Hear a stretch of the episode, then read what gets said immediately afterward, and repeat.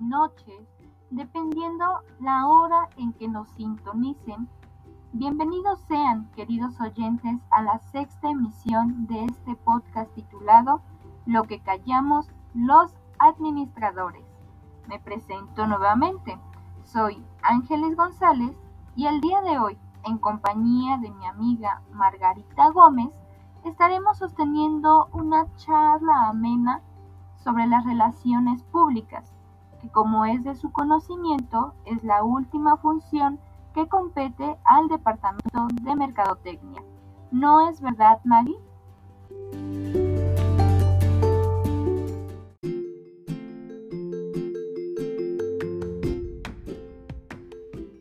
Así es, qué asombroso poder seguir aquí. Muchas gracias.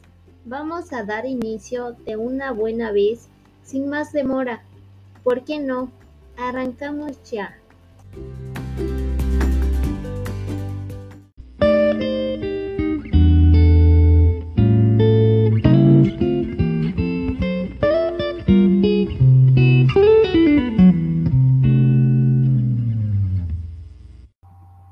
Entendamos de entrada en qué consisten las relaciones públicas. Si bien es un proceso de comunicación estratégica que construye relaciones mutuamente beneficiosas entre las organizaciones y sus audiencias. Todo negocio necesita una buena reputación para tener éxito y prosperar. A medida que crece, cada vez es más importante destacarse en el ámbito en el que opera.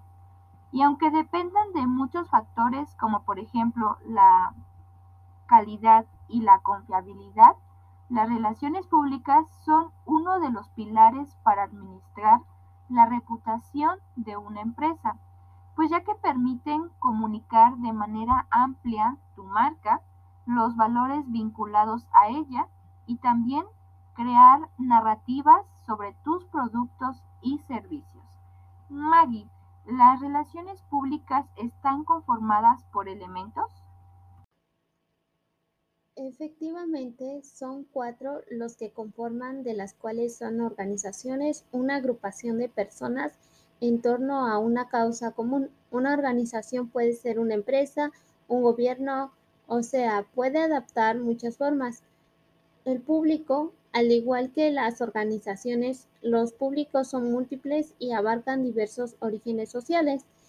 En el proceso de comunicación, como todas las formas de comunicación, las relaciones públicas implican al menos dos partes. En la práctica son múltiples partes.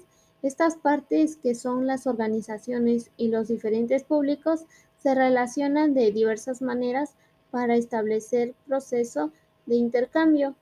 Las relaciones de intercambio, las organizaciones y el público están relacionados todo el tiempo a través de diversas dinámicas que le agregan al valor a ambas partes.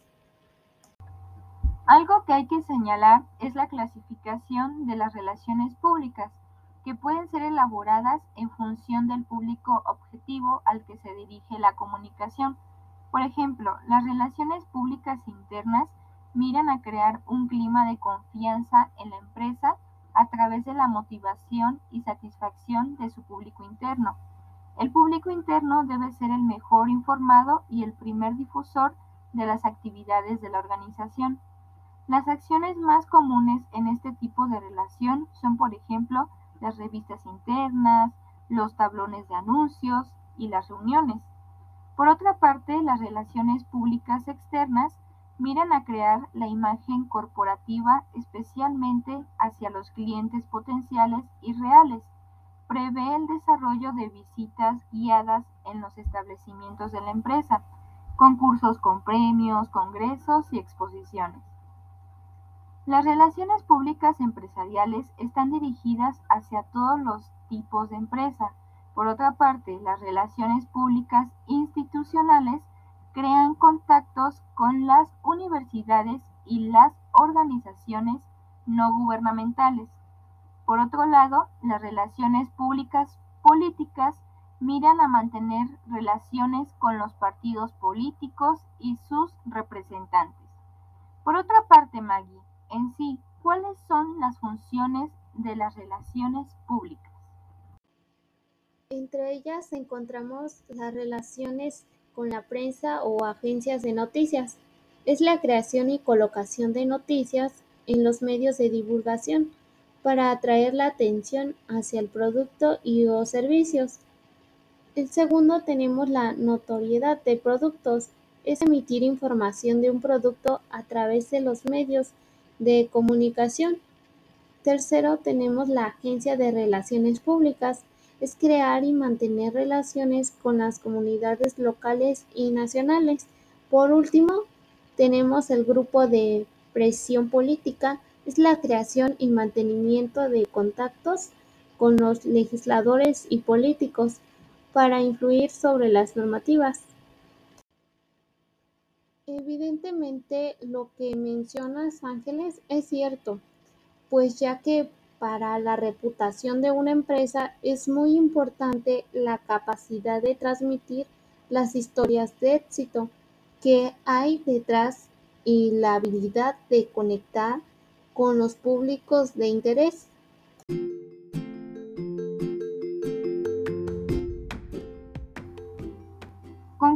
Contigo, Maggie. Muchas gracias público y compañía por estar presentes a lo largo de este capítulo en relación al Departamento de Mercadotecnia.